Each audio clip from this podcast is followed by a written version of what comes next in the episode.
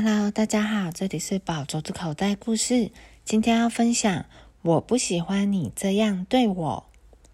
一天早上，大象走进小池塘，想要好好洗个澡。可是，猜猜看，谁已经在池塘里了？河马，它占用了空间，还真不小呢。大象瞪着河马，河马，给我滚出池塘！大象说：“我要一个人安安静静的洗个澡。”大象的块头比河马要大了很多，河马只好赶紧起身离开池塘。可是，猜猜看，谁挡在路上？狮子，它正在眯着眼睛趴在地上晒太阳。河马用鼻子推了推狮子，让开，让开！河马说：“你挡住我的路了。”河马的块头比狮子要大多了。狮子只好钻进一旁的草丛中。可是，猜猜看，谁正在他最喜欢的角落里呼呼大睡？猎豹，它的鼾声可真不小呢。狮子瞪着猎豹：“猎豹，赶快滚开！”狮子说：“我要在这里打个盹。”狮子的块头比猎豹要大多了。猎豹只好爬到一旁的树枝上。可是，猜猜看，谁坐在树枝上？小猴子，它正坐在那里享受着徐徐的凉风呢。猎豹沉着脸看着小猴子：“小猴子，让出这根树枝。”猎豹说。猎豹的块头比小猴子大又猛得多，小猴子只好跑到另一棵树上。可是，猜猜看，它在那里碰到了谁？它的妈妈。小猴子一跳，跳进了妈妈的怀中。妈咪，小猴子说：“猎豹欺负我，它不让我待在那棵树上。”妈妈回答他：“宝贝，你必须勇敢对抗那种欺凌的行为。现在你回到猎豹那里，告诉他树枝上的空间够大，足够容纳你们两个。”可是小猴子还是很害怕。它它长得好大，小猴子说：“它想要霸占整根树枝。”好吧，妈妈说：“那我跟你一起去找它。”猎豹看到猴妈妈带着小猴子走近，尾巴警戒性的抽动起来。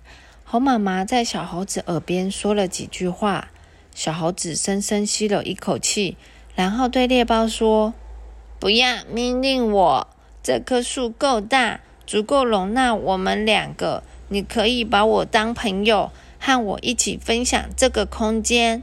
请不要再用这么恶劣的方式对我了。猎豹看看小猴子，又看看猴妈妈。好吧，你可以待在这。猎豹说。他挪了挪身体，让小猴子和猴妈妈可以坐近些。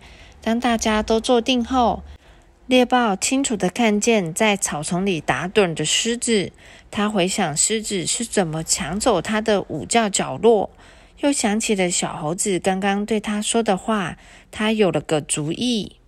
猎豹附在猴妈妈的耳边说了几句话，然后他们一起跳下树，来到狮子身旁。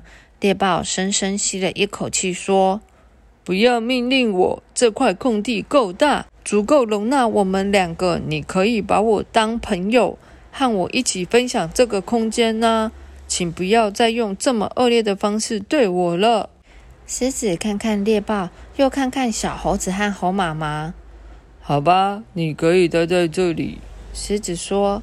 他挪了挪身体，让猎豹和猴子们可以靠近些。然后，狮子看到趴在前方小径上的河马。他回想起河马是怎么把他赶走的，又想到猎豹刚刚说的话，他有了个主意。狮子附在猎豹的耳边说了几句话，然后狮子、猎豹、小猴子和猴妈妈一起来到河马面前。狮子深深吸了一口气，说：“不要命令我，这条路够宽，足够容纳我们两个。”你可以把我当朋友，和我一起分享这个空间呢。请不要再用这么恶劣的方式对我了。河马看看狮子，又看看在一旁的其他动物。好吧，你可以待在这里。河马说。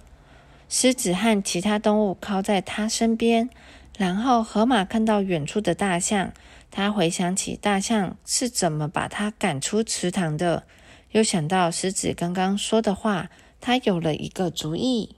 河马附在狮子的耳边说了几句话，然后河马、狮子、猎豹、小猴子和猴妈妈一起走向大象，沉着脸望着他。河马深深吸了一口气，说。不要命令我！这个池塘够大，足够容纳我们两个。你可以把我当朋友，和我一起分享这个空间啊！请不要再用这么恶劣的方式对我了。大象看看河马，又看看在一旁的其他动物，跳进来吧。大象说。河马跳进水里没多久，它和大象在水里又追又玩的玩开了。真是好玩呐！狮子、猎豹、小猴子和猴妈妈也一起加入他们。所有的人都说：“不管你是大是小，是强是弱，这个池塘都容得下你。欺凌别人这件事一点也不公平，和朋友分享要有意思的多了。”小朋友，故事中的小猴子做得非常好。他遇到了不好的事情。他会跟他的妈妈寻求协助，并且勇敢的跟对方说这样是不对的行为。The end.